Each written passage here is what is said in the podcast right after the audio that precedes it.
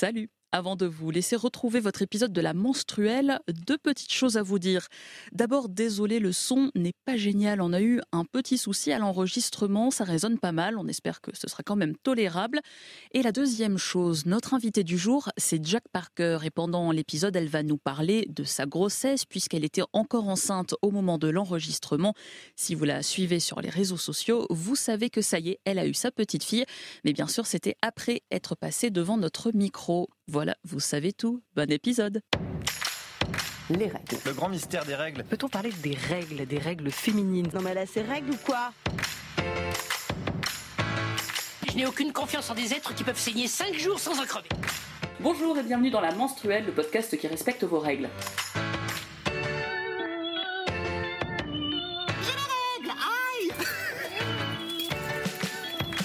Je suis Lisa et dans cet épisode, on vous parle d'un thème qui revient en force depuis quelques années. On parle de sorcières. Alors oui, vous êtes toujours dans la menstruelle, il y a un lien entre règles et sorcières. On voit un vrai retour de l'intérêt pour les sorcières sur un plan historique, ce que celles et ceux accusés de sorcellerie ont vécu. On voit aussi un retour de la sorcière comme figure politique de la puissance féminine, avec tout un courant qui, se, qui revendique de se réapproprier nos corps, ce qu'ils font, ce qu'ils sont. Et c'est là qu'on arrive sur le thème des menstruations. Alors le mieux c'était de s'adresser à une experte dans les deux domaines, Taous Merakchi, bonjour Bonjour Bienvenue chez nous. Alors on te connaît nous sous le pseudo de Jack Parker, puisque tu as écrit une de nos bibles, ce qui s'appelle Le grand mystère des règles pour en finir avec un tabou vieux comme le monde, c'est aux éditions Flammarion. Et puis là, cet automne, tu as publié un autre livre qui s'appelle Witch Please, grimoire de sorcellerie moderne, avec Digli pour les illustrations qui sont canons. Et tu animes aussi le podcast Mortel qui est chez Nouvelles Écoutes dans lequel tu parles de la mort.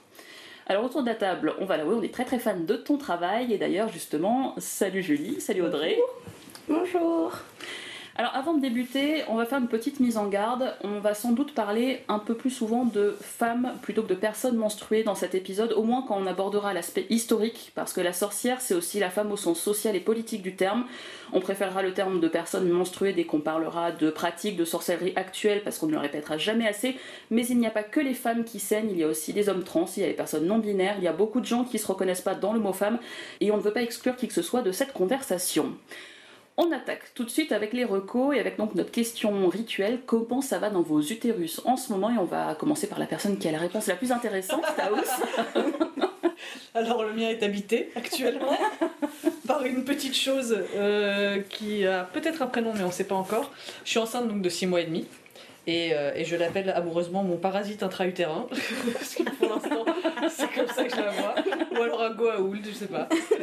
Mais, euh, mais voilà, donc c'est intéressant, c'est une expérience assez inédite pour mon utérus et pour moi. Et je suis assez contente. Eh ben, en tout cas, félicitations. Merci.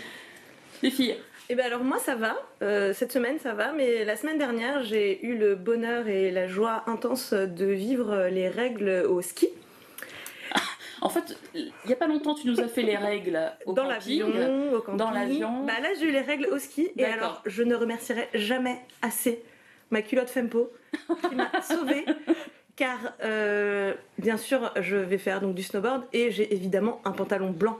Parce que Bah oui. pourquoi avoir Parce un pantalon, un pantalon foncé quand on peut avoir un pantalon blanc qui du coup peut se tacher très très très très vite et très très facilement? Donc euh, ouais, j'ai j'ai fait le ski avec euh, la cup, la culotte Fempo parce que bah oui, je- ça- la culotte toute seule ça, ça suffisait pas. Et donc j'ai testé vider sa cup dans un resto d'altitude, dans des toilettes pas cup safe. Bizarrement. Je peux vous dire que c'est un bonheur. Vraiment, on atteint un niveau de joie et de, et de plaisir qui est wouhou. J'ai cru que tu allais dire j'ai testé vider ma cup dans la neige, vraiment j'allais j'allais faire une révérence. Franchement, je crois que mon copain était presque à me dire bah, bah, non, je veux pas faire ça. Non, je... Mais il fait trop froid pour Ça aurait, fait des, ça aurait fait des belles photos. Ça aurait fait des belles photos. Mais j'étais pas. Non. Peut-être la prochaine fois. D'ici qu'on fasse un épisode sur, euh, sur euh, les menstruations et l'art, pourquoi tu pourras dessiner dans la neige avec, euh, avec ton sang. Ouais, on n'arrête pas de parler des mecs euh, qui écrivent euh, leur nom en faisant, en faisant pipi dans la neige comme des gamins de 4 ans là. Bah, ouais. Bah, voilà. Écrivons nos noms avec nos règles dans la neige. Du coup, on appelle à, tout- à tous nos auditeurs et nos auditrices faites-le et envoyez-nous les photos. Audrey, comment ça va dans ton utérus? Alors, moi je vais encore me plaindre parce que comme d'habitude, donc euh, vu dans les épisodes précédents, j'ai repris la pilule. Et j'ai des spottings euh, tout le temps environ. Et du coup, euh, là j'ai pris rendez-vous avec euh, une nouvelle euh, sage-femme euh, de ma campagne qui euh, m'a été recommandée par une copine qui euh, n'a pas euh, d'enfant, euh, qui est nulle part, mais à qui elle a bien voulu poser un stérilet. C'est incroyable d'en être encore là aujourd'hui. Mais du coup, qui a l'air d'être bah, super safe, ouvert d'esprit et sympa. Du coup, bah, j'ai hâte de voir ça pour peut-être en finir avec les désagréables circonstances de- des hormones sur mon corps. voilà. La contraception, on s'amuse toujours. Bah moi aussi, je vais me plaindre parce que pour la toute première fois de ma vie, mon cycle s'est déréglé. C'est-à-dire que depuis mon Oh premier cycle, c'est mais comme, euh, comme du papier à musique, quoi. Tous les 33 jours à peu près, bam, elles arrivent. Mais, genre, même, même, la première année où Ouais. c'est censé normalement être très chaotique. Oui, Putain. oui madame, j'ai dégusté. Waouh Je, je- je me rappelle une fois, euh, mon père devait me ramener à la maison et euh, j'avais tellement mal que je me suis couchée sous son bureau. Il y a eu la- vraiment un gros flip, le pauvre, mais euh, c'était très, elles étaient très douloureuses, mais elles étaient très très régulières. Et là, elles ont, débar- elles ont décidé de débarquer deux semaines à l'avance. Donc c'est-à-dire que j'ai eu deux semaines de tranquillité. Je me sentais bizarre, je me disais, oh là là, bah tu m'étonnes, oui, SPM en avance aussi, forcément. Et puis bah vu comment c'est bien fait, comment les sites commencent à revenir, je pense que deux semaines plus tard, euh, donc en fait j'aurais eu deux fois mes règles dans le mois, quoi. Ce qui est génial, on aime. Putain. Voilà.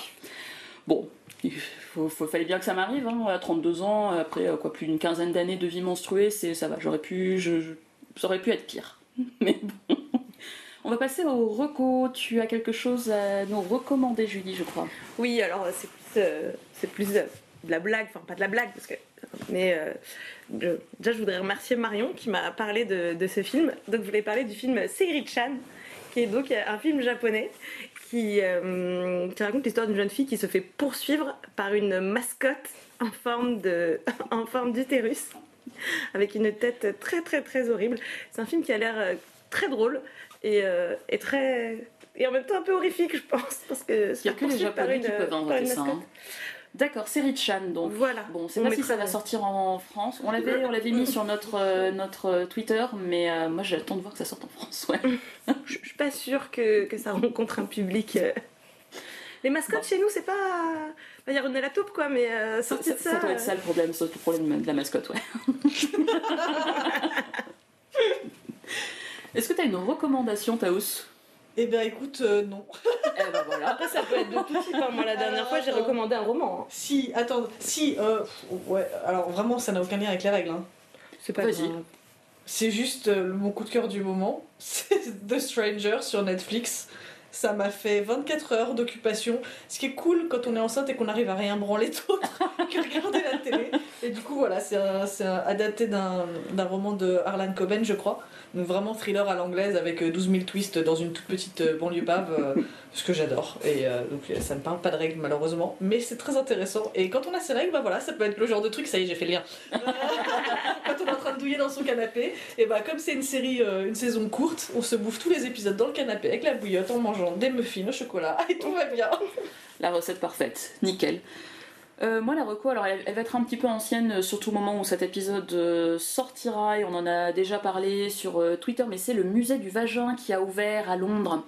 Et je trouve ça mais tellement cool parce qu'il y a un musée du pénis qui existait en Islande, si je dis pas de bêtises, et donc à Londres il y a un musée du vagin qui est sorti.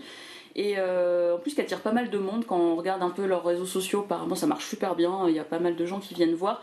Et la première expo, ça s'appelle Les secrets de la foufoune.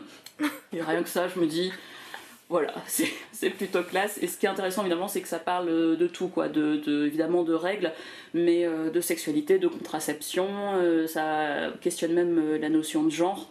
Donc voilà, c'est c'est- moi je sais que j'aimerais bien. Enfin, ça m'a redonné envie d'aller à Londres en me disant Ah, je vais aller à Londres juste pour aller au musée du vagin.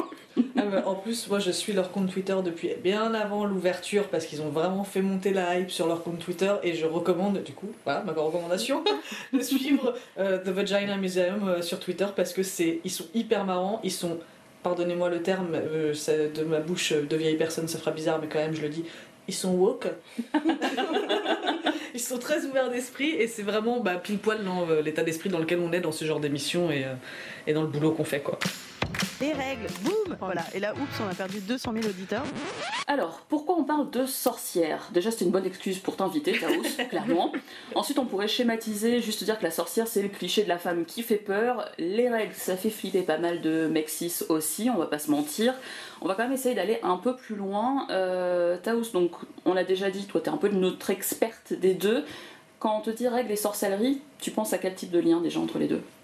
C'est compliqué parce qu'il y a effectivement plusieurs axes euh, qui remettent en question beaucoup de choses, comme notamment le féminin sacré, qui est un truc dans lequel moi je me reconnais, parce que par rapport à mon identité de genre ça marche, mais que je n'irai jamais communiquer à qui que ce soit et j'essaye pas d'en parler publiquement parce que je trouve que c'est hyper réducteur. Et d'ailleurs, il y a beaucoup de livres sur la sorcellerie moderne où euh, le discours est très transphobe. Mm. Et euh, genre, c'est Witch de Lisa Lister, je crois, qui a un très beau livre physiquement et qui a fait un carton. Et en fait, tu lis l'introduction et tout de suite, ça te dit euh, Désolé, vous pouvez pas comprendre si vous êtes pas né avec un vagin. Bah, je vais fermer ce livre, je vais le coller. voilà, ce sera mon rituel. Et, euh, et du coup, voilà, il y a, il y a ce, donc ce côté euh, hyper, hyper primal, viscéral que j'associe moi à la sorcellerie et au féminin. Il n'y a, pas plus, y a pas plus primal pour moi que les règles. Encore une fois, c'est vraiment par rapport à ma vision du corps, de mon corps à moi. Et après, bah, euh, dans les rituels, on a souvent besoin de, de fluides, de fluides qui ont un sens euh, qui est quand même assez euh, important. Faut qu'il euh, quand, on, quand on réalise un rituel, on fait pas ça avec euh, de la grenadine, quoi. Donc il y a de la salive, il y a de l'urine, et effectivement, il y a du sang. Et ce qui est génial quand on est une personne menstruée, c'est qu'on n'est pas obligé de se couper comme un con, comme dans les films où ils s'entaillent la paume comme des débiles, comme si euh, ça faisait rien du tout. Ça me rend ouf à chaque fois. Et euh, nous, on a, voilà, on a une réserve. euh, bon, il faut tomber sur le bon timing. Après, il faut trouver peut-être un moyen de le conserver, mais c'est possible. Je crois que j'avais vu quelqu'un qui congelait son sang menstruel. Et ben voilà, tu mets dans un bac à glaçons, t'en as C'est méga besoin. pratique quand même. C'est génial. Mais en dehors euh, de cette pratique-là, ça, ça sert pas à grand chose. Si? Alors, ça peut servir à fertiliser ces plantes, figure-toi. C'est très bon pour les plantes vertes. Eh ben voilà. C'est vraiment recommandé. Et c'est vrai que sur chez Truffaut, tu peux acheter du sang qui n'est pas du sang humain, mais tu peux acheter euh, une espèce de terreau avec du sang euh, lyophilisé d'animal pour, euh, pour Bon bah moi c'est bon, je lance ma start-up. Tu mets ta clope dans tes plantes, tu la dilues un peu dans de l'eau et euh, les résultats ont prouvé que ça marche vachement bien pour les plantes vertes. Que PO. Voilà. Voilà. Régléo, je- j'hésite encore, je, je ne sais pas. Eh, mais c'est parfait, moi je flingue toutes mes plantes, alors je retiens vraiment Voilà. le truc. Donc voilà, pour moi, il y a un lien qui est vraiment hyper organique et hyper ancestral là-dedans. Dont euh, bah, on a une, une fonction corporelle qui est quand même extraordinaire. Euh, et, euh, et quand on fait le lien avec la sorcellerie, pour moi, c'est la même chose. C'est être, être en phase avec, avec la nature, avec sa nature, avec l'univers, avec la façon dont on est fait et ce qu'on a à portée de main. Et bah voilà. Oui, là on l'a littéralement à portée de main en plus. Voilà. hein. Il y a vraiment même pas besoin de se baisser pour ramasser le truc qui est par terre. c'est ça.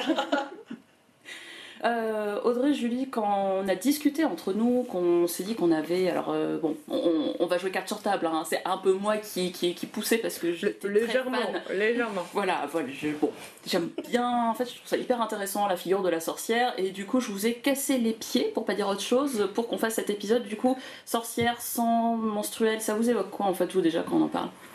Je- alors moi j'avoue que bon, je, je suis désolée, hein, mais moi le délire sorcière c'est pas c'est pas trop mon truc. Je, je vois que c'est un truc qui prend énormément d'ampleur, euh, que c'est vraiment un truc qui agite les gens et qui fait kiffer tout le monde, mais moi je sais pas j'ai je sais pas pourquoi je j'arrive pas trop à adhérer à ce truc-là, donc j'espère vraiment que cette émission va me permettre de Non, mais en en vrai, c'est comme si je te parlais, genre, c'est comme si j'étais chrétienne et que je te parlais de la religion. Si t'y crois pas, t'y crois pas. quoi. voilà bah du coup c'est Et j'ai pas l'intention de faire le témoin de Jéhovah et de te dire s'il te plaît, il faut croire.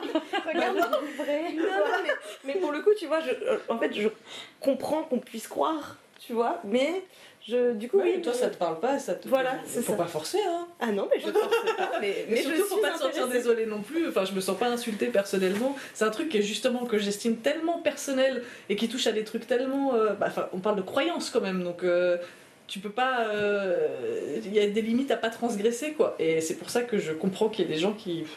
Avec le regain qu'il y a en ce moment, qui disaient franchement, calmez-vous, là, vraiment, on dirait des témoins de Jéhovah. Audrey? Euh, bah du coup moi je connais rien du tout. Taos, Mais, euh, cet épisode repose définitivement sur toi. Sache-le. Non, mais c'est pas euh, Sorcière, le livre de Mona Chollet qui est Si. Ouais, c'est ça. Et bah, du coup, je l'ai dans ma pile à livres depuis au moins 3 mois. Alors, tu vas remonter en haut de la pile. Et voilà. Bah, peut-être déjà pour commencer, on peut aussi parler de l'aspect historique. Il y a un très bon livre euh, qui est aussi une reco d'ailleurs, qui s'appelle euh, Le mythe de la virilité. C'est écrit par Olivia Gazalet et euh, donc c'est un essai philosophique qui nous a été d'ailleurs, enfin qui m'a été recommandé par Selma qui nous accueille gentiment aujourd'hui chez elle. Tout est dans le titre. Elle parle de la, de la virilité, de la société patriarcale qu'elle appelle plutôt le viriarcat. Alors c'est pas facile à prononcer. Et elle explique notamment que pendant longtemps, en fait, on ne savait pas à quoi servaient les règles. C'est-à-dire que le processus de l'ovulation, on l'a découvert finalement assez tard. Je crois même que je dis peut-être une bêtise, mais il me semble que ça c'est pas loin du 19e, peut-être 18e siècle, peut-être même plus tard. Mais c'est pendant très très longtemps, on n'a pas compris euh, à quoi servait le- le- à quoi servaient les règles et du coup le fait que les femmes perdent du sang, c'était ben ça faisait peur quoi. C'était mais c'est pas normal, pourquoi, pourquoi est-ce qu'elles font ça? Et il y a une première partie de l'histoire, il y a très très longtemps, il y a des milliers d'années, où du coup les femmes étaient plutôt révérées, en fait il y avait une sorte de puissance de c'est elles qui détiennent le pouvoir de la vie, parce qu'on comprenait pas encore euh, le côté sperme, sang menstruel, machin, tout ça c'était un petit peu bizarre. Et puis une fois qu'on a commencé un peu à comprendre comment fonctionnait, euh, comment fonctionnait la reproduction, le sang menstruel, on s'est dit, en fait, ça sert à rien. C'est-à-dire, une fois que les hommes ont compris, et là je parle vraiment des hommes au, sens euh, sociétal, c'est pour ça que je fais pas le distinguo euh, homme, femme, personne menstruée, au, au sens euh, politique euh, et sociétal du terme, une fois que les hommes ont compris en fait qu'ils étaient indispensables à la reproduction, ils ont considéré qu'en fait c'était tout eux. Et que nous on était juste le réceptacle. Et le fait de perdre du sang, c'était euh, considéré bah, comme impur, ça c'était la version soft, voire maléfique, Euh, c'était presque même un signe de possession euh, démoniaque, selon, euh, selon certains écrits. Alors du coup c'est un peu fou quand même de se dire qu'il y a des sociétés entières, qui ont pu adhérer au fait que toutes les personnes qui perdaient du sang étaient des suppôts du diable, juste pour ça, et ça remonte quand même à, à l'Antiquité quoi. Non, mais en plus, il y a, à partir du moment, comme tu le disais, où il y a eu ce switch, où on s'est dit euh, la femme a de la valeur euh, à partir du moment où elle est fécondée, parce que potentiellement elle a un héritier, et elle, euh, elle remplit son rôle. Quand elle avait ses règles, ça voulait dire qu'à l'inverse, elle était en échec. Elle était en situation de ah bah merde toujours pas ah bah merde toujours pas parce qu'en fait tu passais ta vie quand t'étais femme à attendre d'être enceinte c'était vraiment super en plus parfois ça te tuait ou alors il mourait ou les deux génial c'était merveilleux et du coup voilà à chaque fois que t'avais tes règles c'était putain je, je dois encore annoncer à mon mari que c'est pas pour cette fois bah, vas-y, super, tu les kiffes tes règles vraiment. Alors que nous, on a vraiment l'inverse de yes Quand elles tombent, en général, on a plus tendance à être soulagé. Euh, oui, bah pardon, excuse-moi, elle vient de me mettre un coup. Recommences ça Excellent timing. On a un cinquième, une cinquième invitée Voilà. dans le C'est podcast. vraiment ce cinquième passager euh, alien. Pardon, je te, je te donne vraiment les pires métaphores du monde. Donc oui, voilà, il y a aussi ce truc de... euh, En, plus des milliards de mythes et de croyances qu'il y avait autour du, du sang menstruel, t'as aussi cette situation d'échec dans laquelle ça mettait les femmes. Et tu fais, bah, putain, triple sentence, quoi. Enfin, je, je sais pas si je dis triple ou quadruple, je sais pas à combien on en est à ce stade-là, mais... euh, c'était pas terrible, terrible. Euh, grosse coupe. C'était pas terrible, terrible d'être une femme. Attention, pavé dans la barre. Ouais, mais en fait, moi, ce qui m'a surprise en faisant ces recherches, c'est que euh, au tout début, en fait, j'imaginais pas que euh, le fait qu'on perde du sang ait pu concourir euh, finalement à la chasse aux sorcières. Quoi. C'est un des éléments, apparemment historiquement, qui a expliqué que euh, bah, parce que les femmes perdaient du sang et euh, que c'était complètement incompréhensible. Bon bah du coup on a convoqué toutes les puissances occultes et puis euh, bon bah quelques centaines d'années plus tard allez hop euh, sur le bûcher quoi.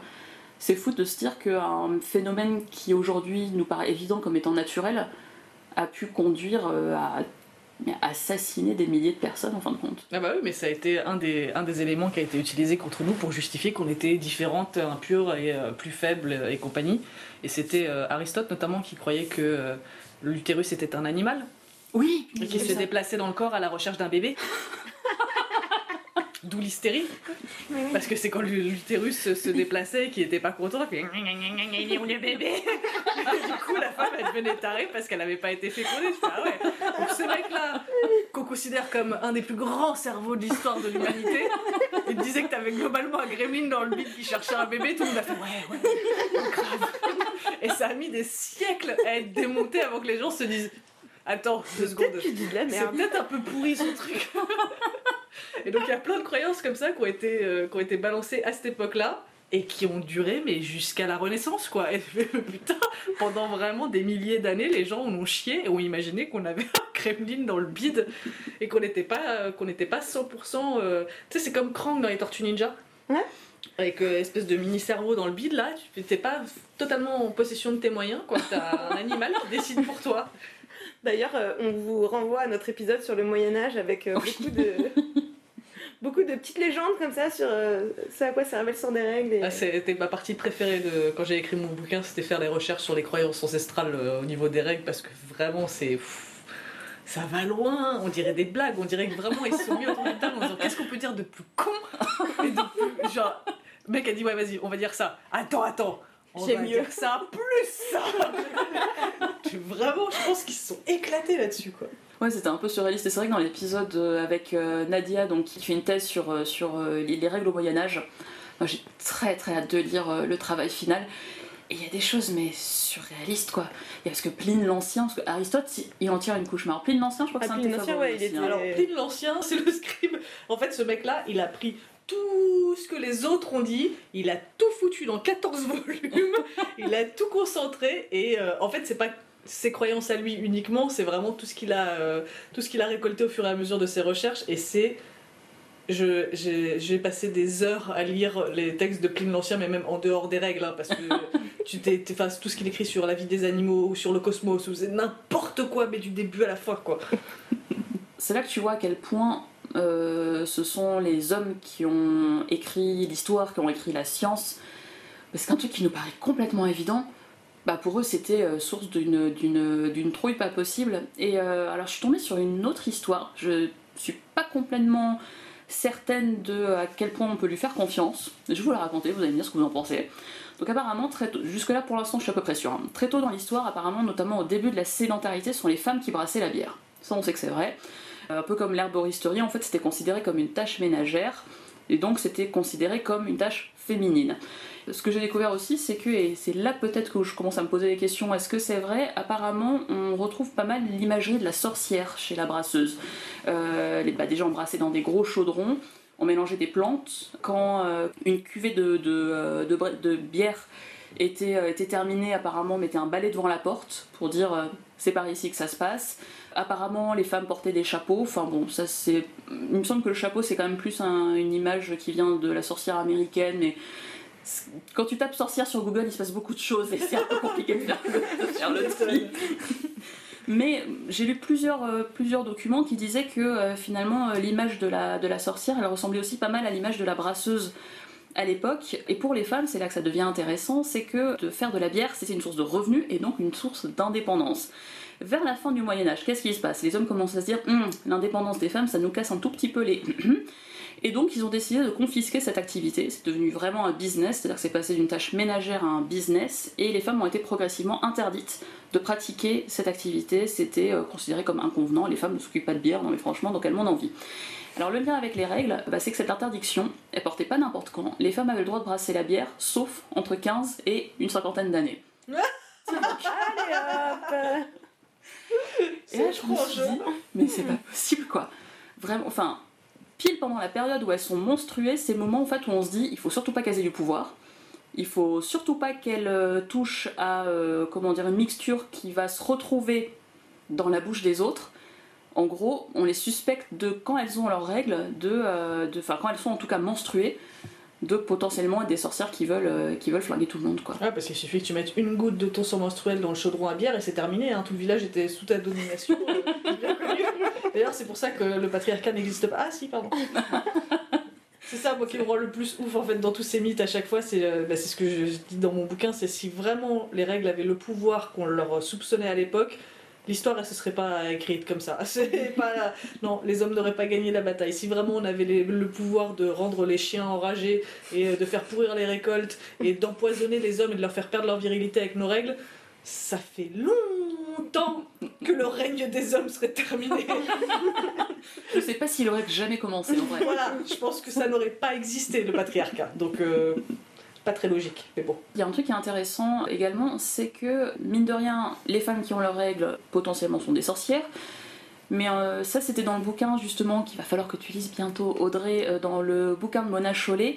Les vieilles femmes aussi sont considérées, alors vieilles femmes, hein, entre gros guillemets, les femmes ménopausées, ceux qui, euh, dans, l'imagerie populaire, c'est-à-dire les vieilles femmes, les femmes ménopausées aussi sont considérées souvent comme, des sorcières. Et là, du coup, j'avoue, j'ai un moment, je me dis, mais pourquoi?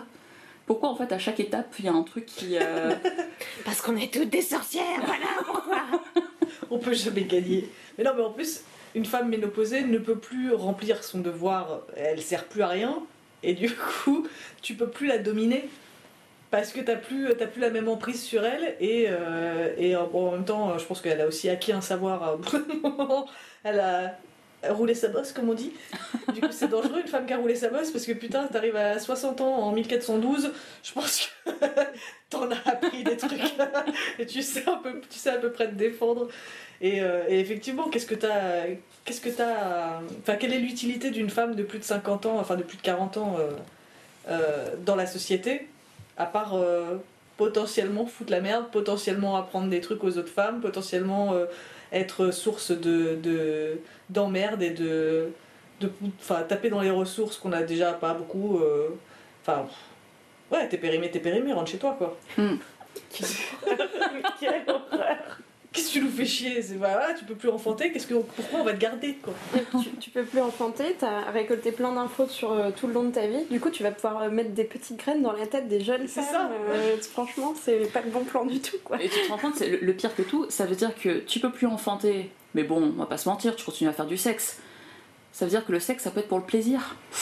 Ouh, c'est dangereux ça. Et quelle idée Moi perso j'ai arrêté, c'est bon ça y est, je suis enceinte, je ne me baiserai plus jamais de ma vie. Non mais c'est bon, t'as rempli ton Bah rôle. C'était que pour ça. Mais c'est d'ailleurs dans, dans, dans le mythe de la virilité qu'il y a aussi un passage assez intéressant sur, euh, sur la sexualité ou à l'époque du Moyen Âge. Franchement, quand tu étais euh, marié à quelqu'un qui, euh, qui adhérait euh, à toutes ces normes qui étaient établies par, euh, par l'église, ça devait pas être funky tous les jours, parce qu'en fait t'étais pas censé prendre de plaisir avec ta femme. Genre interdit.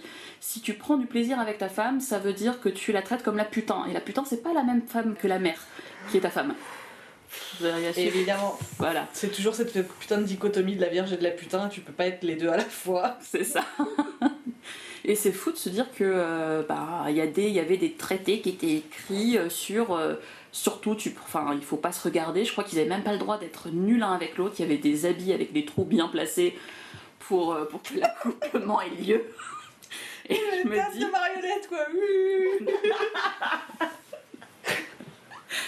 et, et le pire c'est qu'en plus là je parle du Moyen Âge mais d'après ce que, ce que, ce que dit euh, Olivia Gavalet c'était déjà le cas euh, à l'Antiquité quoi c'est-à-dire chez les Grecs donc il n'y a pas que la, la religion euh, les religions Grecs, il y avait monothéistes cette Ouais, ouais. histoire de t'avais tes amants et t'avais ta femme et il y en avait une qui était faite pour pondre des gosses et puis les ça. autres c'était pour le plaisir. Voilà.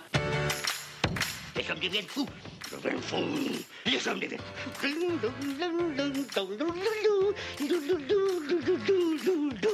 Les hommes deviennent. Et il y a un autre point intéressant, et c'est un peu là finalement qu'on peut peut-être faire le, euh, le switch de la partie histoire à la partie actuelle. À l'époque, on reprochait aux femmes leur biologie, on reprochait aux femmes leur corps, et on les accusait d'être des sorcières. Donc en fait tout ça c'était subi. Et aujourd'hui c'est finalement complètement l'inverse. Aujourd'hui, nous ce qu'on fait dans ce podcast c'est ça, on, on revendique euh, le fait que nos règles ne doivent pas être cachées, que euh, on a le droit d'en parler, que c'est même important d'en parler, euh, parce que tu parles, on parle des idées reçues de l'époque médiévale, mais si on lit ton bouquin, on se rend compte que il y en a un paquet qui ont survécu, puis on a même ajouté des, ah, on a fait des addendums bien sympas. Et aujourd'hui, il y a aussi toute une génération de jeunes personnes, menstruées ou pas, qui se revendiquent de la, de la sorcellerie, quoi. Comme je le disais tout à l'heure, c'est euh, il y a de toute façon que ce soit euh, qu'on prenne l'angle sorcellerie, qu'on prenne l'angle règle ou juste santé ou alimentation, il y a de toute façon dans cette génération un mouvement du retour au naturel et du vrai questionnement de qu'est-ce qu'on met dans son corps, sur son corps, pourquoi, comment, qui suis-je, où vais-je, quelle est mon essence et euh, quel, quel- quel est le mieux pour moi. Et ça donne lieu à. C'est pour ça que moi je suis du côté sorcellerie de la force, hein, donc comme vous le savez, c'est pour ça que je suis là, mais je mets toujours des énormes holas et des énormes warnings et j'en mets pas mal dans mon bouquin aussi. Ce n'est pas parce qu'on revient à des trucs essentiels de cet ordre-là qu'il faut oublier qu'on vit en 2020 justement et qu'on a la science et la médecine et ça c'est trop bien et que justement on peut même pousser la pensée jusqu'à euh, considérer que la science c'est de la magie. Parce que pour moi c'est exactement la même chose, c'est juste on a trouvé des choses qui marchent ensemble et quand on les mélange avec une certaine intention et d'une certaine manière, et bah boum ça donne un vaccin. Waouh Bah pardon, mais pour moi un vaccin c'est magique donc euh, je suis pro-vaccin, voilà comme vous pouvez le constater. Euh, je suis contre l'homéopathie et toutes ses dérives et tout ça, et euh, ça n'empêche pas. Et c'est pour ça que je suis toujours un peu, un peu méfiante et que je parle pas tant que ça de sorcellerie publiquement, parce que ça risque facilement de basculer dans l'obscurantisme et dans le charlatanisme. Et c'est très difficile de trouver la limite dans un truc qui est pas dogmatique, parce que c'est pas reconnu par l'État, il n'y a pas des règles strictes. Euh, et effectivement, il y a 10 milliards de courants différents. Il y a le féminin sacré, il y a euh, la version non genrée, il y a la version. euh, Enfin, il y a énormément de façons de voir les choses. Et euh, je suis un peu en train de me perdre dans ma, dans ma réflexion, pardon, mais c'est tellement vaste que c'est difficile à résumer. Et ce que je trouve intéressant, c'est justement qu'on ait accès à une mine d'informations, que ce soit du côté science pragmatique, où vraiment on en a besoin, et du côté un peu plus you-you, où bah ouais, en fait, quand t'as un rhume, c'est marrant, mélanger du thym, du gingembre et du miel, bah ça aide et ça va vachement mieux après. et bah moi, je considère que je fais une potion magique quand je fais ça, mais ça m'empêche pas de prendre des antibiotiques si j'en ai besoin, parce que je suis pas débile. donc, euh, donc voilà, je trouve qu'il y a vraiment une espèce de d'équilibre à trouver, mais qui est propre à chacun et à chacune en fait. Parce qu'encore une fois, ça dépend de la, la définition qu'on met sur tout ça. Moi, le féminin sacré, ça me va parce que ça m'a aidé à travailler sur une haine de moi qui était extrêmement profonde et bien ancrée en moi et que j'ai encore du mal à décrasser de temps en temps. Et c'est là-dessus que je me suis appuyée pour euh, retrouver le contrôle de, de mon corps et de mon estime de moi et de ma confiance et, euh, et kiffer mes règles et tout ça. Mais c'est pas ce discours-là que je mettrais dans mon bouquin. Enfin, j'en parle en disant c'est mon expérience, mais c'est pas ça que je vais, euh, que je vais euh, désigner comme étant la clé de la confiance en soi parce que je trouve ça odieux déjà de dire que c'est moi qui détiens la vérité, je suis qui, je suis personne. Et, euh, et ça exclut beaucoup trop de monde qui sont déjà exclus de tout le reste. Donc si en plus je les exclus un truc qui concerne leur machinerie interne, qui vraiment ils sont là, ils peuvent me montrer leur sang en disant mais regarde je les ai mes règles connasses. voilà, je trouve pas ça très cool. Donc je sais pas si ça fait beaucoup de sens ce que je viens de dire, mais euh, Bon, je pense que oui. Mais, Du coup, tu parles beaucoup de féminin sacré, mais ben, je pense que parmi nos auditrices et nos auditeurs, il va y avoir des gens qui bah, maîtrisent pas ce que c'est. Donc, si tu veux bien nous expliquer un peu ce que c'est. C'est- Ouais, alors, ma façon de voir les choses, encore une fois, c'est euh, vraiment le retour à la nature de ce qui fait de toi une femme. Et du coup, ça s'appuie sur des trucs qui peuvent être considérés comme étant transphobes, parce que ça veut dire que euh, c'est tes règles, c'est ton sexe, c'est ta vulve, c'est ton vagin, c'est ton utérus. Et moi, tout ça, je l'associe à ma féminité. Et je, je me sens très femme en étant connectée à ces organes de mon corps et euh, en suivant mes cycles, en étant euh, hyper à l'écoute de mon ovulation, de ce genre de choses. Tout ça, ça m'aide à me sentir femme. Mais c'est parce que c'est mon identité et que je me retrouve là-dedans. C'est-à-dire qu'une personne, un, un mec trans qui est à l'écoute de son cycle, à l'écoute de son ovulation et qui euh, gère ses règles comme il peut, euh, bah, il sera pas en phase avec sa féminité. Ça n'a aucun Oui, sens. bah oui, du coup, ouais. Voilà, parce qu'il n'a pas de féminité. C'est pas... Et surtout, c'est pas comme ça que son genre se, se, se manifeste. Alors que moi, je l'associe vraiment à mon identité de genre. C'est-à-dire que mes règles, c'est mon truc de femme. C'est Ouais. ma féminité. Mais c'est pas la féminité, c'est là la nuance. Avec importance. bah ouais, je pense. Et c'est pour ça que j'essaye de faire très attention au discours que j'ai par rapport à moi-même chez moi et que je vais avoir en public, par exemple. Ce sera pas la même chose et je revendiquerai pas la même chose. Quoi.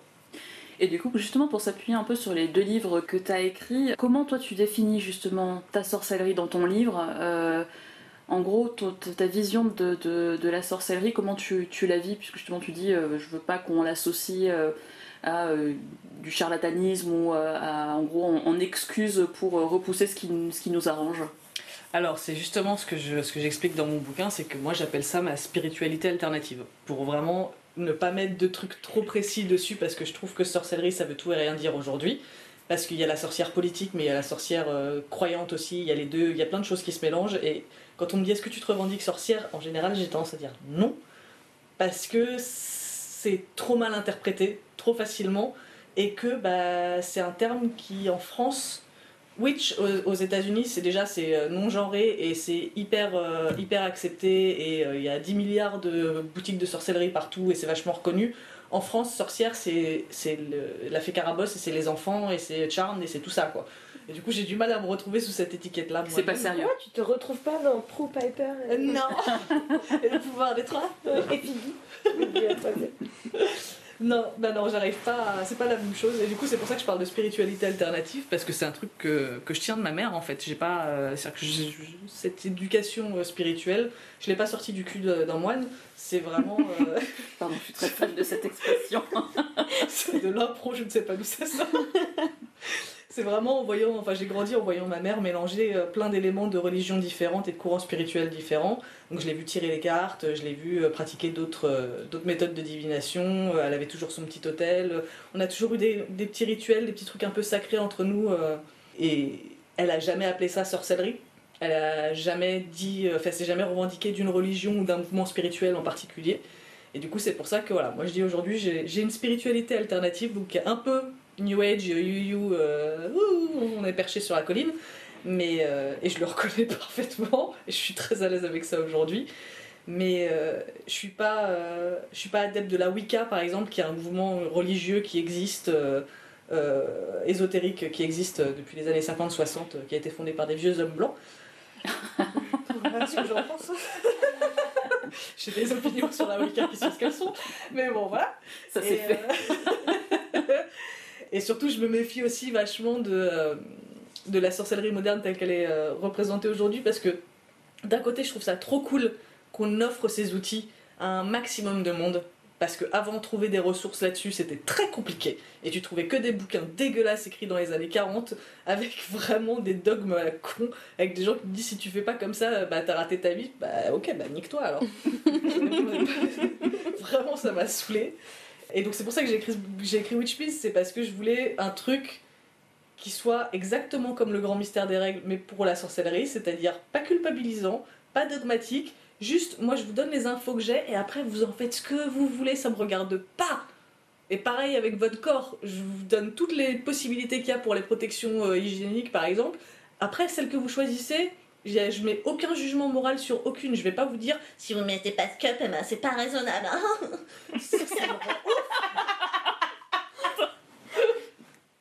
Voilà, je déteste les injonctions de manière générale et euh, j'essaye d'en mettre le moins possible dans, ce que j'écris, dans ce que je dis, parce que c'est comme ça que j'ai été élevée en fait. Euh, et donc ouais, pour la sorcellerie c'est plus compliqué parce que pour les règles je peux m'appuyer sur des trucs scientifiques, de métiers de la santé, etc. Alors que pour la sorcellerie, pour vous dire, alors euh, historiquement, non, il y a rien, il y a juste un mec à un moment qui a écrit euh, des trucs euh, dans son grimoire et qui a fait c'est comme ça qu'on peut invoquer le septième démon. Ah.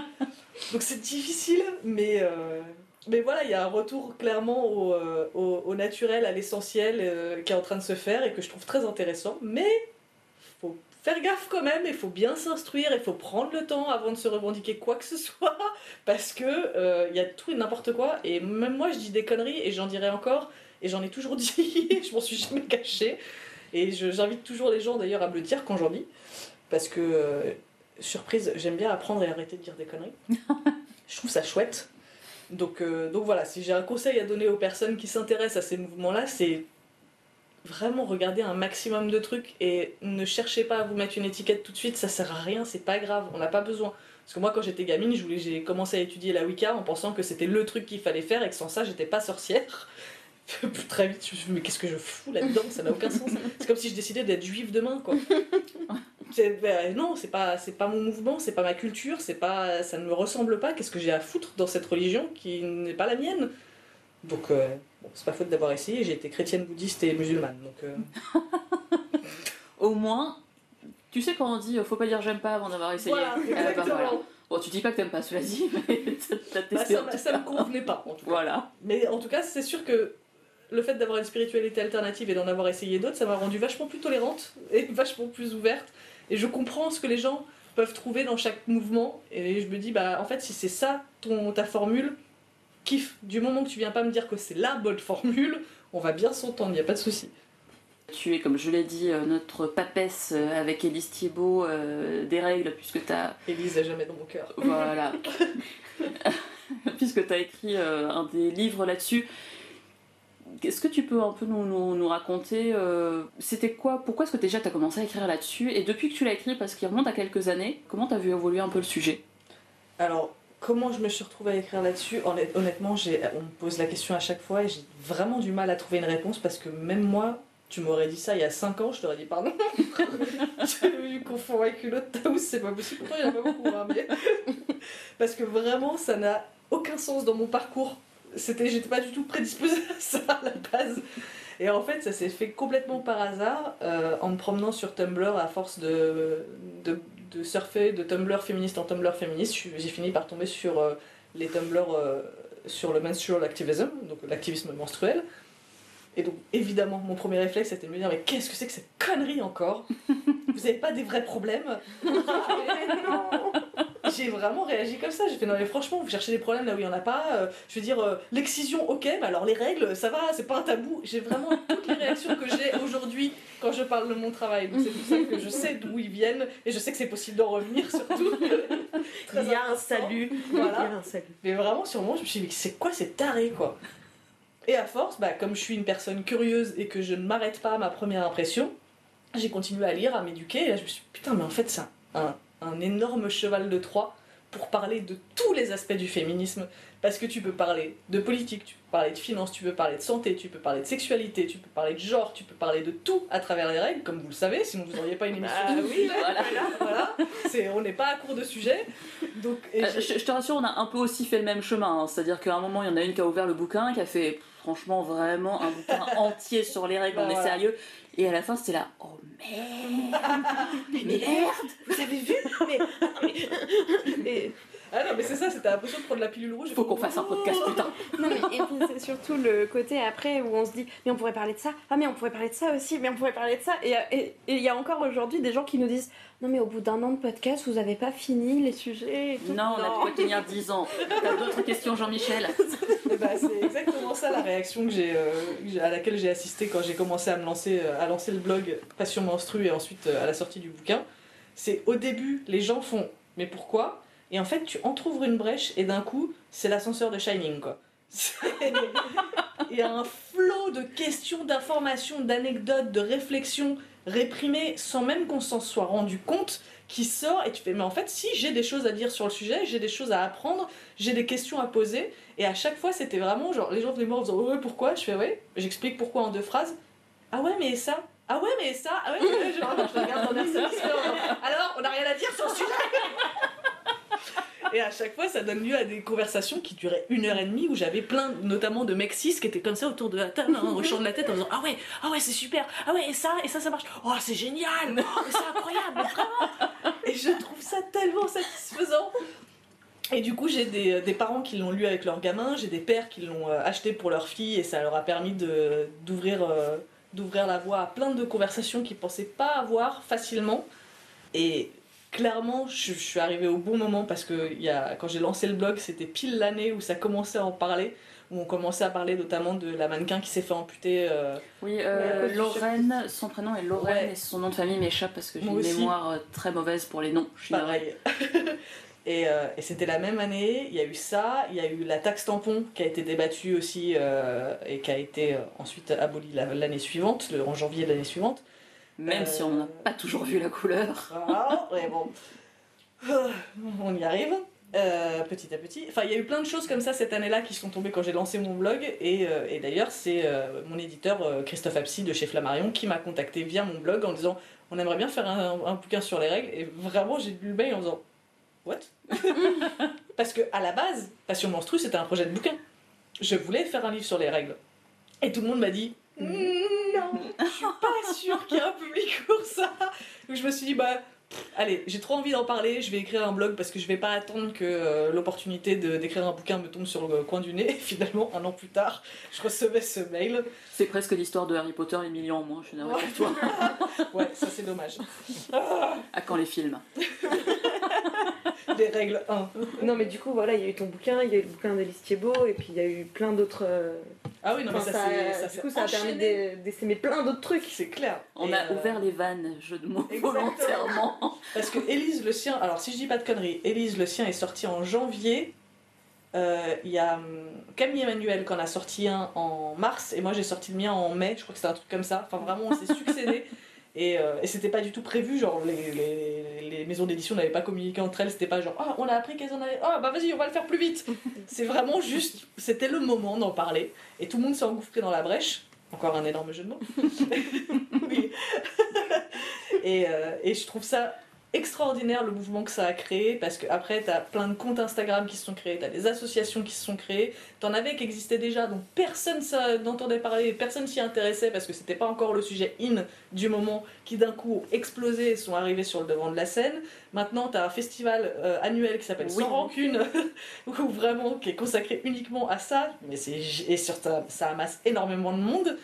Enfin il y a plein d'événements de ce genre là et, euh, et, euh, et plein de, de, de comment dire de D'initiative. voilà c'est ça d'initiatives qui se montent et qui se lancent euh, autour des règles.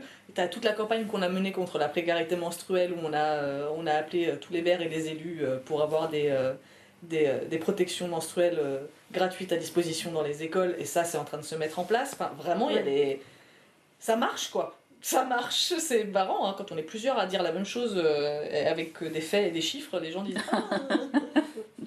Mais voilà, c'est vrai que quand on s'est lancé, euh, la réaction c'était vous êtes zinzin, ça n'a aucun intérêt. Et en fait, dès que tu creuses un peu, si tu as la volonté de creuser, tu comprends vite l'intérêt de, de t'intéresser à, à un tel sujet. Quoi.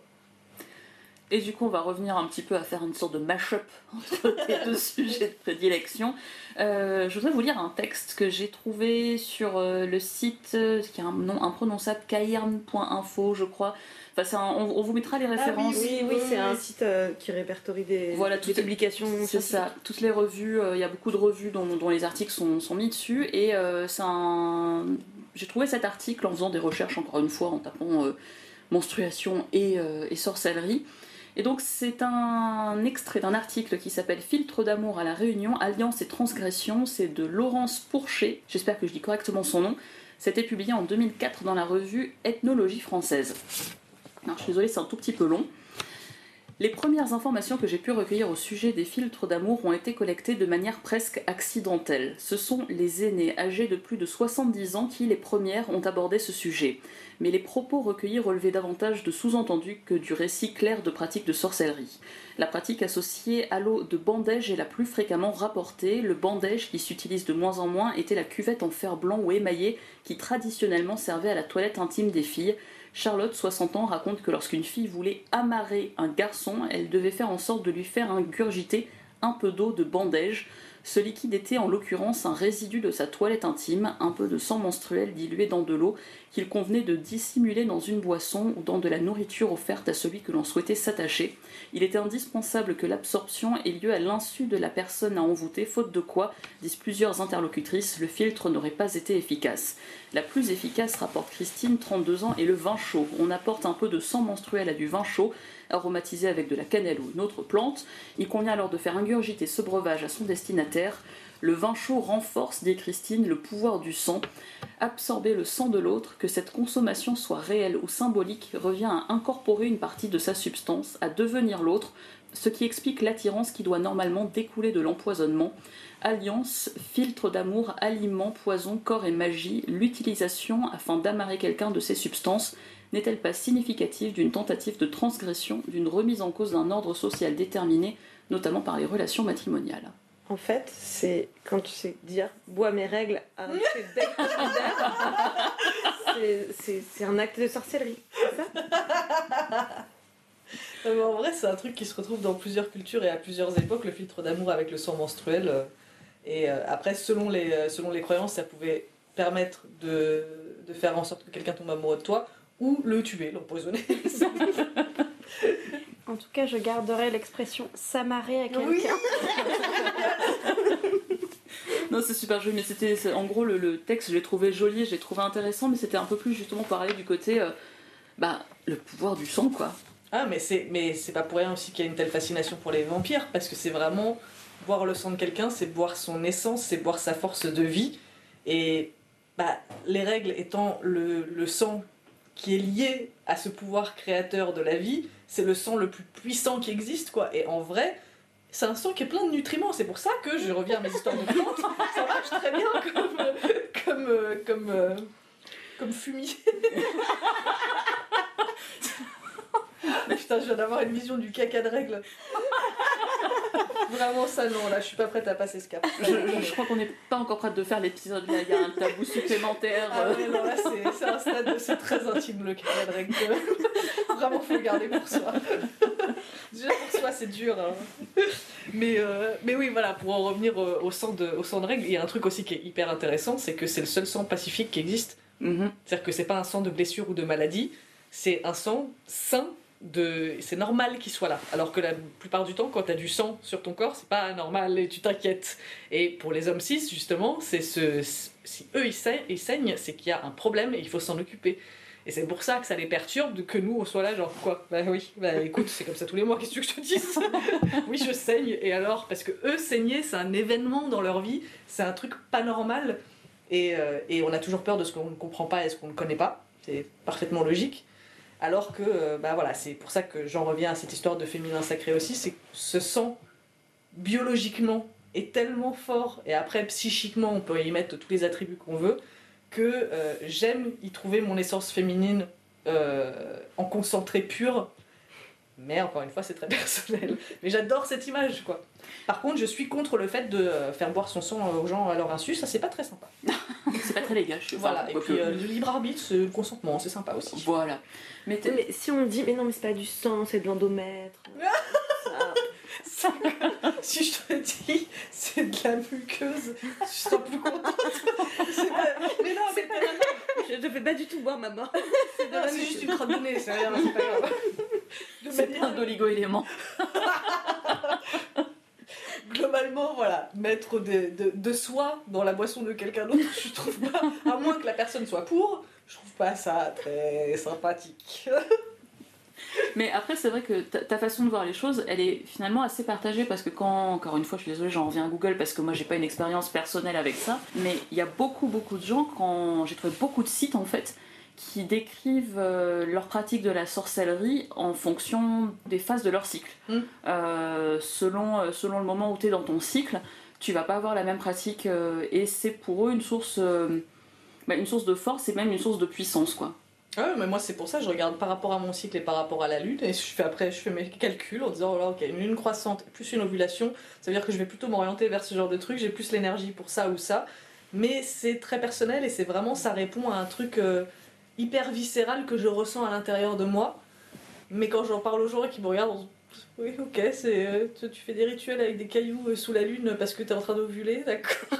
Je comprends à 1000% que ça ne connecte pas dans la tête des autres et qui me trouve, euh, me trouve complètement allumée. Et je suis, encore une fois, très à l'aise avec ça. Parce que je fais attention à pas faire de prosélytisme et à pas, euh, à pas vendre cette, cette façon de penser comme étant euh, euh, la réponse à tous les problèmes. Et c'est comme ça que vous allez devenir riche. La preuve, je suis toujours pauvre. Ça se saurait si c'était la réponse à toutes les questions. Et qu'encore une fois, les médecins, la thérapie, tout ça, c'est chouette. Vraiment, all- allez chez le psy. Surtout les hommes cis, allez voir des psys. Petit message subliminal, ou pas, plutôt clair. bah, non, après, c'est vrai, en plus, mais ça renvoie finalement à quelque chose. euh, moi, je vois encore un point commun, alors peut-être que je me force à trouver des points communs entre les deux, mais je vois encore un point commun entre les deux, c'est que, aussi bien quand on parle de sorcellerie que quand on parle de se réapproprier son rapport à ses règles, c'est de l'intime, mais qui a, euh, qui a une vraie importance en fait pour soi. Je sais pas si je suis très très claire. Oui, non mais c'est vraiment rentrer à- au plus profond de l'intérieur de soi et connecter avec son cœur à soi en fait, avec l'essence de son âme, avec euh, qui on est euh, de A à Z et, euh, et, et s'écouter pleinement. C'est-à-dire que tu t'écoutes psychiquement, psychologiquement, tu t'écoutes physiquement, ce qui est un truc qu'on ne fait plus à notre époque. Mhm. On a complètement, on est on est avec notamment euh, bah, la contraception, les hormones, ce genre de trucs, notre train de vie moderne, etc. On est complètement déconnecté de nos corps parce qu'on s'est calé sur des rythmes qui sont euh, des rythmes dictés par la société et plus du tout par nos corps. Et, euh, et c'est pour ça que je trouve que c'est hyper agréable. Moi, je sais quand j'ai arrêté la pilule et que j'ai sorti mon ovulation pour la première fois, j'étais choquée. Je me dis putain, je peux sentir. Et au bout d'un moment, j'étais capable de dire de quel ovaire j'ovulais chaque mois. Et je, là, je sais par exemple que euh, c'est euh, c'est mon ovaire euh, droit qui a été fécondé pour ma fille. et je trouve ce fun fact très intéressant et je suis ravie de pouvoir savoir ça. Et c'est un truc euh, auquel j'aurais pas pensé il y a 10 ans, tu vois. Je, ça ça m'aurait jamais traversé l'esprit de me poser ce genre de questions. Et je trouve ça trop cool qu'aujourd'hui, on ait ce- cette espèce de regain d'intérêt pour, euh, pour nos corps et pour ce qu'ils ont à nous raconter parce que ils ont vraiment beaucoup de choses à nous raconter. Il y a qu'à voir le succès d'un livre comme Le charme discret de l'intestin Qui est un putain de best-seller, alors que vraiment ça parle de comment tu chies quoi. C'est vrai. Et en vrai, bah putain, il y a les réponses à beaucoup, beaucoup, beaucoup de questions qu'on se pose, que ce soit sur notre mental ou sur euh, notre santé physique, dans ce putain de bouquin. Et tout autour du côlon et de, de l'intestin, il y a beaucoup de choses qui se passent. Donc si on fait ça pour tous les organes qu'on a, y compris l'utérus, évidemment on va mieux se comprendre et on va mieux se traiter. Pour mettre un peu les pieds dans le plat, parce que moi c'est clairement un truc avec lequel je lutte un petit peu, c'est justement ce que tu disais, cette histoire de féminin sacré. Ce qui me fait un petit peu peur dans cette essentialisation du corps féminin, c'est que d'une, c'est transphobe, clairement, et euh, en tout cas quand on considère que cette vision du monde doit s'appliquer à tout le monde, et de deux, j'ai l'impression que des fois ça justifie un peu les discours euh, masculinistes de bah, tu vois que tu peux pas être PDG, t'es complètement l'esclave de ton cycle, avec toutes ces hormones. Absolument. Et c'est mon paradoxe depuis que j'ai commencé à bosser sur ces sujets-là, que ce soit les règles ou la sorcellerie ou les deux. C'est le truc dans lequel je me retrouve systématiquement à pas trop savoir euh, comment formuler les choses. Mais ça aussi, c'est un truc avec lequel j'apprends à être à l'aise, c'est ne pas avoir d'opinion ferme sur un truc. C'est pas grave. Et c'est bien même de dire que, eh, en fait, là-dessus, j'ai pas d'avis. Parce que ça nous évite de dire de la merde ou de choisir trop vite. C'est que effectivement, on a. Tu vois, c'est par exemple typiquement le, le débat sur le congé menstruel. Mhm. Pour moi, c'est le plus gros piège. Mais le plus gros piège qui existe. Pourquoi? Parce que quand tu commences à t'engager là-dedans, tu admets une que t'es plus faiblesse. faible euh, Voilà. quand t'as Et en même temps, bah oui, elle existe cette faiblesse potentiellement, surtout si tu souffres d'endométriose, mais même si t'as des règles où t'as pas, enfin, t'as pas de problème particulier, et juste il y a un jour où t'es KO, bah oui, t'as Ou besoin. juste tu dois changer ta cup toutes les Voilà, deux heures et que bah, chiant. forcément ça nique coup- un peu ta productivité. Exactement, et donc t'es moins efficace et, euh, et, euh, et ça n'a aucun intérêt que tu sois au bureau parce que tu seras à 50%. Et de l'autre, tu te fais Mais non, mais attends, attends, attends, attends, non, mes, mes- mes règles elles me mettent pas à 50%, moi je suis à 100% tout le temps. et là, coup, là, t'as- tu sais, t'as tout, tout l'héritage de- des féministes avant toi qui sont là en train de te dire Mais putain, on s'est battu Voilà, exactement. Et Ne- c'est ne pour ça d'ailleurs que souvent, dans le, les, les femmes qui, sont, qui, qui, qui pètent un câble quand on commence à aborder ce genre de questions, c'est les femmes de la génération précédente qui disent Non, mais attendez, vous êtes sérieuses On s'est fait chier à essayer de, de prouver qu'on pouvait bosser le même nombre d'heures à- au même poste, et vous, vous venez nous dire Ah non, deux jours par mois, il faut que je m'allonge. mais oui, mais parfois deux jours par mois, il faut que je m'allonge. J'y peux rien, c'est comme ça. Et, euh, et quand t'as pas tes règles, et ben potentiellement tu peux avoir une maladie chronique, potentiellement tu peux avoir la chiasse ou la gueule de bois, tu peux avoir tout un tas de trucs dans ta vie qui font qu'il y a des jours où t'es pas au top. C'est pour ça que moi j'ai trouvé la solution. Les congés ne ça va pas ouf. voilà. Et ben n'empêche que ça existe, c'est pas dit comme ça. Mais on m'a parlé d'une boîte et depuis qu'on m'a parlé de cette solution, je trouve que c'est la meilleure parce que vraiment ça met personne dans la merde. On m'a parlé d'une boîte qui met à disposition de ses employés deux jours de congé par, euh, par mois supplémentaires sans justification. C'est-à-dire que Mm. tu peux t'en servir ou non, et si tu t'en sers, tu n'as pas à justifier de pourquoi tu t'en sers. Et c'est pour tout le monde. Du coup, on sait pas si c'est parce que t'as tes règles ou parce que t'as trop bu la veille. Ça ne regarde personne. Tu peux quand même te reposer parce que merde, t'en as besoin. Et euh, t'as pas ce stigma et cette trouille de. euh, de un, euh, on va pas t'embaucher parce que tu vas demander des jours de congé en plus. Et deux, tu vas faire la guéguerre avec ceux qui n'ont pas, leurs règles dans ton, dans ton bureau parce que toi t'as des privilèges que eux n'ont pas. Oui, parce que là, ça coupe euh, le- l'herbe sous le pied de tous les masculinistes. Voilà. euh, Genre, ah, mais euh, vous voulez jouer sur tous les tableaux et gagner euh, sur tous les tableaux. T'as envie de lui dire Écoute, Jean-Michel, Bah ouais, en ça fait fait, 3000 ce ans que vous gagnez. gagner sur tous les tableaux. Moi je vois pas pourquoi on pourrait pas gagner. C'est pour ça, c'est un bourbier cette, euh, Mhm. cette, euh, cette, euh, ce débat-là et sous- toutes ces questions de euh, bah, admettre que oui, ton cycle a une, euh, une influence sur euh, comment tu te sens physiquement, psychologiquement. et qu'en même temps ça te fait pas de toi quelqu'un de plus faible. Mais c'est vrai que bah il y a des choses que tu peux. Ah ça me rend ouf. À chaque fois que je commence à me lancer là-dedans, je me dis mais on ne peut pas gagner. Et en fait, on ne gagnera que quand on considérera que ça veut pas dire qu'on est plus faible, c'est juste qu'on est différent et qu'on a ça en plus et que toi t'as peut-être un autre truc et qu'on s'en branle, que c'est pas grave et que oui bah il y a des gens qui ont leurs règles, il y a des gens qui ont pas leurs règles. Point.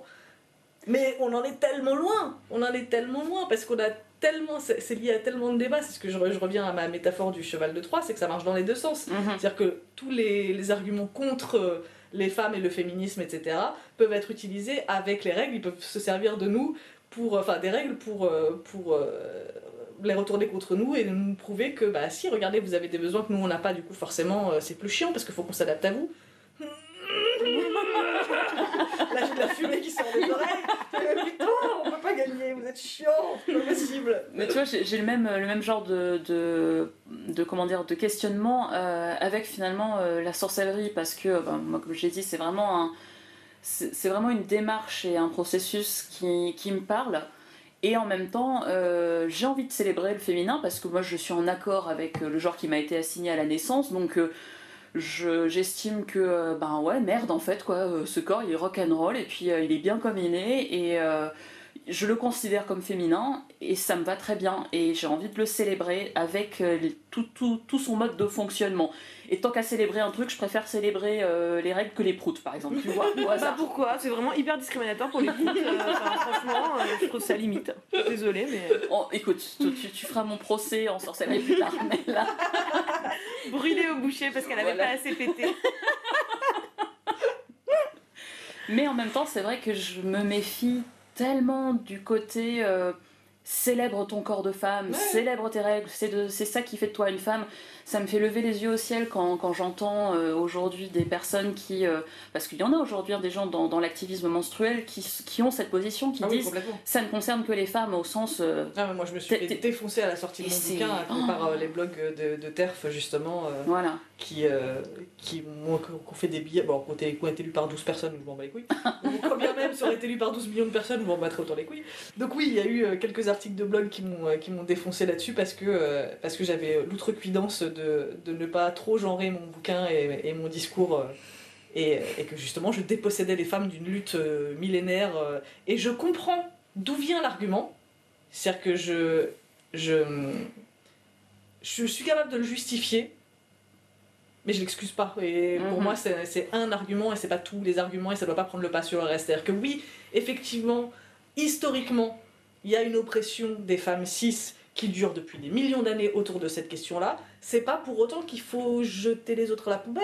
On peut Mhm. reconnaître ça et reconnaître aussi le fait que bah, les trans sont exclus de tout un tas de trucs aussi Ouais. depuis des millions d'années et que euh, aujourd'hui, bah, euh, en termes de, euh, de, de violence et de, et de mortalité et de tout ce genre de trucs, bah, on est globalement dans la même merde. hein, donc, euh, Oui, puis alors si en plus on va, on va pas commencer les concours parce que c'est pas comme ça qu'on va s'en sortir. Et surtout que c'est des, c'est des statistiques qui n'ont aucun sens parce que Mhm. forcément il y a plus de femmes cis que de femmes trans, il me semble. Donc oui, si tu compares le nombre de femmes cis qui sont tuées chaque année au nombre de femmes trans, bah t'auras moins de femmes trans. Mais ça veut pas dire que, euh, que proportionnellement, on n'est pas dans les mêmes, euh, les mêmes problèmes. Après, on rentre en plus dans les problèmes de femmes trans noires. Enfin, L'intersectionnalité, oui, c'est vrai Voilà. que. Mais du coup, je pense que c'est... Et parce que ces c'est complexe, c'est facile à attaquer justement. Exactement, voilà. Parce qu'il y a, il y a trop de nuances à apporter, et plus tu dois apporter de nuances, moins tu peux être frontal en fait. Alors Mm. que là, c'est vraiment euh, penser à A et B, euh, il y a euh, mâle et femelle, mâle pas bien, femelle bien. Bah oui, forcément, c'est plus facile de réfléchir comme ça. Et même moi, il y a des moments où je lis des trucs et je fais, mais putain, mais là, vous allez trop loin, vous êtes chiant, j'arrive pas à je de plus savoir, de plus savoir. Attends, mais du coup là-dessus, moi je, je, je pense quoi Voilà, c'est Je- ça. ben- Ah, je sais C'est pour ça pas. que je parlais tout à l'heure de l'importance d'accepter que bah, on peut ne pas avoir d'avis tout de suite sur tout. Mhm. Et il y a des trucs qu'on comprend pas. Et moi, je- quand je vois les jeunes générations qui parlent de Ace, Arrow et tout ça, et, je comprends que dalle. Et je me sens Et vraiment tu une boomer, ok boomer toi-même. Et du coup, c'est exactement ce que je fais. Je me dis, bah, c'est juste que c'est- t'es- t'as t'as loupé le coche là, ça te, ça te concerne pas, tu n'as pas besoin de ça. C'est un monde qui ne te. Je suis cis hétéro, donc vraiment. Et en plus, je suis pas romantique, je suis pas euh, asexuelle, je suis pas. Enfin, tu vois, je suis dans la norme la plus normale. Donc, je n'ai pas à comprendre et on n'a pas à, à me, à me servir ça sur un plateau et à se mettre à genoux pour Mm. dire non, on va vraiment faire pour que tout que tu comprennes et que ça ne te dérange pas. Non, c'est pas fait pour moi. Donc c'est pas grave. Si j'accepte de pas comprendre des trucs et je ne vais pas les rejeter pour autant, c'est juste. Je suis désolée là-dessus, je peux pas vous suivre et je vais fermer ma gueule parce que je. Mais déjà, fermer sa gueule, c'est un bon début, hein, parce que Je pense, arrêter ouais. de prendre la place des personnes concernées quand on parle, Exactement. c'est un très très bon début. Mais c'est pour ça que quand le, le- le mouvement body positive est sorti, au début je me suis dit ouais cool, moi aussi je déteste mon corps. Et après j'ai regardé mon corps et j'ai regardé ceux des personnes qui sont euh, euh, qui ont lancé euh, le hashtag body positive et je fais non là c'est le moment où tu fermes ta gueule et tu fais la différence entre ton rapport à toi et ton corps et ce que la société dit de ton corps. Parce que clairement moi mon corps il, me, il se fait pas rejeter euh, quotidiennement parce que je suis grosse ou handicapée ou noire euh, ou trans ou, euh, amputée ou tout ce que tu veux. J'ai donc ta gueule. Voilà, je me suis dit ta gueule, le body positive c'est pas pour toi. et jamais de ma vie je mettrai un hashtag de ce genre-là sur une publication, jamais je me mettrai en soutif en disant regardez, j'assume le fait d'avoir de la peau d'orange. Non, c'est pas ça le problème. Vraiment, remballe ton cul, 36 et ferme ta bouche. Donc voilà, je pense que pour tous ces mouvements-là, en fait, il y a un- une part d'humilité à avoir et de recul à avoir sur soi-même et de moments où tu te dis soit je comprends pas tout de suite et je comprendrai plus tard, soit je comprendrai jamais et c'est pas grave. Parce que je n'ai pas besoin de tout comprendre. Et ça, c'est un truc que les mecs cis blancs ne comprendront jamais. Non, mais en même temps, on leur a jamais donné le logiciel. Voilà, hein. exactement. Oui, et puis en fait, euh, en fait, tu dois aussi accepter que bah, toutes les luttes féministes sont pas forcément tes luttes féministes à toi. Et du coup, euh, accepter que même si tu as très envie et que tu as, vraiment euh, l'idée de, de plaire et de- d'essayer de, faire comprendre des choses à tout le monde et tout, tu peux pas aller expliquer mieux que les personnes concernées à ces personnes ou d'autres choses. Tu Du peux coup, pas être euh, sur tous les fronts. C'est surtout, ça, tu n'as pas à être sur tous les fronts Mm. parce que euh, on verrait que ta gueule après. Et tu prends la place de Bah personne voilà, qui, est plus légitime Donc que c'est toi. pour ouais. ça, moi j'essaye de, de, de parler de trucs qui me concernent, d'utiliser ma plateforme pour heurter des gens et euh, mettre des gens en, en lumière si je peux le faire. Mais globalement, enfin, j'ai- j'ai j'ai aussi euh, depuis quelques années beaucoup arrêté de prendre la parole sur des sujets euh, militants sur Twitter parce que c'est trop fatigant. On se demande pourquoi. Voilà. C'est étrange, hein. Mais, euh, mais euh, aussi parce qu'il y a eu cette démarche de, euh, en fait, je peux pas, je peux pas mener tous les combats. Déjà parce que j'ai pas l'énergie et parce que j'ai pas les arguments et parce que j'ai pas le vécu et j'ai pas la légitimité et ça fait trop de trucs. Et je Mm. vraiment, je vais rester à ma place. Quand je suis inspirée pour un truc, ah tiens, les règles, voilà, je vais parler de ça. Et, euh, et si je suis inspirée pour un autre truc demain, on verra. Mais je... il y a plein de gens qui m'ont fait Ah ouais, maintenant il faudrait que tu fasses euh, la ménopause, il faudrait que tu fasses euh, la maternité. Oula. Je fais, Il faudrait que toi tu fermes ta gueule. Parce que le il faut, yaka, euh, c'est bon quoi. Si tu veux faire un truc, t'as qu'à le faire toi-même. Donc non, mais je, je, suis pas. euh, heureusement, je réponds pas comme ça méchamment aux gens. En vrai, je suis flattée parce que ça veut dire qu'ils estiment qu'ils aimeraient bien m'entendre parler d'un autre sujet et qu'ils ils me trouveraient légitime sur ce sujet-là. Mais c'est juste que voilà, je vais pas me forcer à parler d'un truc parce qu'on m'a mis l'étendard mi- militant féministe. Donc euh, les réseaux sociaux, c'est trop bien pour plein de trucs. Mais alors putain, c'est vraiment une plaie pour d'autres choses. Et, euh, et les gens ont vraiment l'impression que tu leur appartiens, quoi. On a enregistré quand on était au festival Sans Rancune des petites pastilles. Donc en fait, on a promené euh, le micro de la menstruelle euh, dans, dans les allées. Et on a demandé aux gens de nous raconter un petit peu leurs petites anecdotes de règles. Des trucs très drôles, on a des trucs un peu moins drôles. Et donc là, on vous propose d'écouter le témoignage de Cluny, euh, qu'on- évidemment, qui, quand on s'intéresse un petit peu aux règles, c'est pas une, inconnue. Cluny, elle fait notamment la newsletter de ma chatte, elle, euh, elle fait euh, les flux, elle a participé, enfin, elle organise des ateliers d'auto-observation gynécologique. Donc on vous mettra tous ces hâtes pour, la suivre. En attendant, on écoute son histoire à elle. Un été, il y a quelques années, j'étais à Montréal en vacances. Je vaguais dans la ville, euh, heureuse, libre. Et euh, j'avais mes règles, mais euh, à l'époque, j'avais pas en- encore fait le lien entre le fait que parfois je m'évanouissais parce que j'avais mal et le fait que j'avais mes règles. J'avais pas tilté qu'en fait ça se produisait à ce moment-là. Et donc j'étais dans le métro et je me sentais vraiment pas bien du tout. Comme euh, si euh, j'avais une baisse de tension ou une hypoglycémie. Et donc je suis dans le métro, je finis par descendre à une station, à m'arrêter euh, sur les bancs, sur le quai du métro et à me dire en fait là je vais tomber dans les pommes. Et quelqu'un, je devais être vraiment très pâle parce que quelqu'un à côté de moi m'a dit ça va, vous avez besoin d'aide? J'ai dit non ça va pas en fait, j'ai besoin d'aide. Donc ils sont allés chercher les mecs du poste de sécurité de la station qui se sont approchés de moi et m'ont dit qu'est-ce qu'il y a? Donc là, j'ai quand même dit j'ai mes règles, je me sens vraiment pas bien. Je crois qu'en fait, j'ai très très mal. Et je me suis évanouie pendant pas très longtemps, mais quelques secondes. Donc ils m'ont ramené dans le poste de sécurité. Ils ont appelé une, une pote à moi qui vivait à Montréal et qui est venue me chercher, qui est partie de son boulot plus tôt et tout pour venir me chercher. Et en fait, je me suis sentie vraiment euh, hyper handicapée de, tomber dans les pommes parce que j'avais mes règles et de voilà, en fait, de pas être malade, de juste avoir mes règles et c'était vraiment très, ouais, je me suis sentie vraiment très handicapée. Voilà pour le témoignage de Cluny. Merci à elle de nous l'avoir confié. Il y en aura d'autres qui viendront dans les prochains épisodes. Merci les filles d'être venues sur cet épisode. La menstruelle, vous nous retrouvez évidemment sur tous les réseaux sociaux. Si vous voulez nous écrire, on est toujours euh, ravis de vous lire. Vous pouvez aussi euh, nous écrire un mail à lamenstruelle.gmail.com. Taos, tu as pas mal de couches à acheter bientôt. tu nous rappelles euh, les livres que tu as écrits et où on peut les trouver? Alors, euh, le premier, Le grand mystère des règles aux éditions Flammarion, dans toutes les bonnes librairies et les plateformes de vente en ligne que vous préférez, donc de préférence chez les libraires, parce que, un, ça me fait plus de thunes, et deux, c'est mieux pour eux aussi. Euh, ensuite, euh, Witch Please, donc aux éditions Pygmalion, pareil, sous le pseudonyme Jack Parker, qui vient d'être réimprimé là. Il était. il était En rupture. En rupture, oh là là, épuisé comme moi. Voilà, exactement. il était épuisé comme moi pendant tout le mois de janvier, mais il vient d'être réimprimé et il y aura probablement un troisième tirage, donc euh, je vous remercie. Félicitations. mais continuez. et euh, et j'ai aussi dirigé un ouvrage collectif qui s'intitule Lettres à l'ado que j'ai été, dans lequel on retrouve 24 lettres que diverses personnalités des internets et de la télévision, euh, entre autres, euh, ont écrit à l'ado qu'ils ont été, et on a reversé nos droits d'auteur à une association qui lutte contre le harcèlement scolaire, qui est une cause qui me tient très à cœur. Et, euh, et voilà, jusqu'au prochain. C'est bientôt le prochain? Euh, pas tout de suite, tout de suite, mais je suis en train de. T'as un petit projet là sur le. sur un plan là.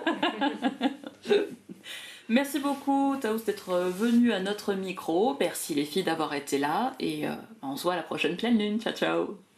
Au revoir. Les règles, excuse-moi, ça concerne tout le monde.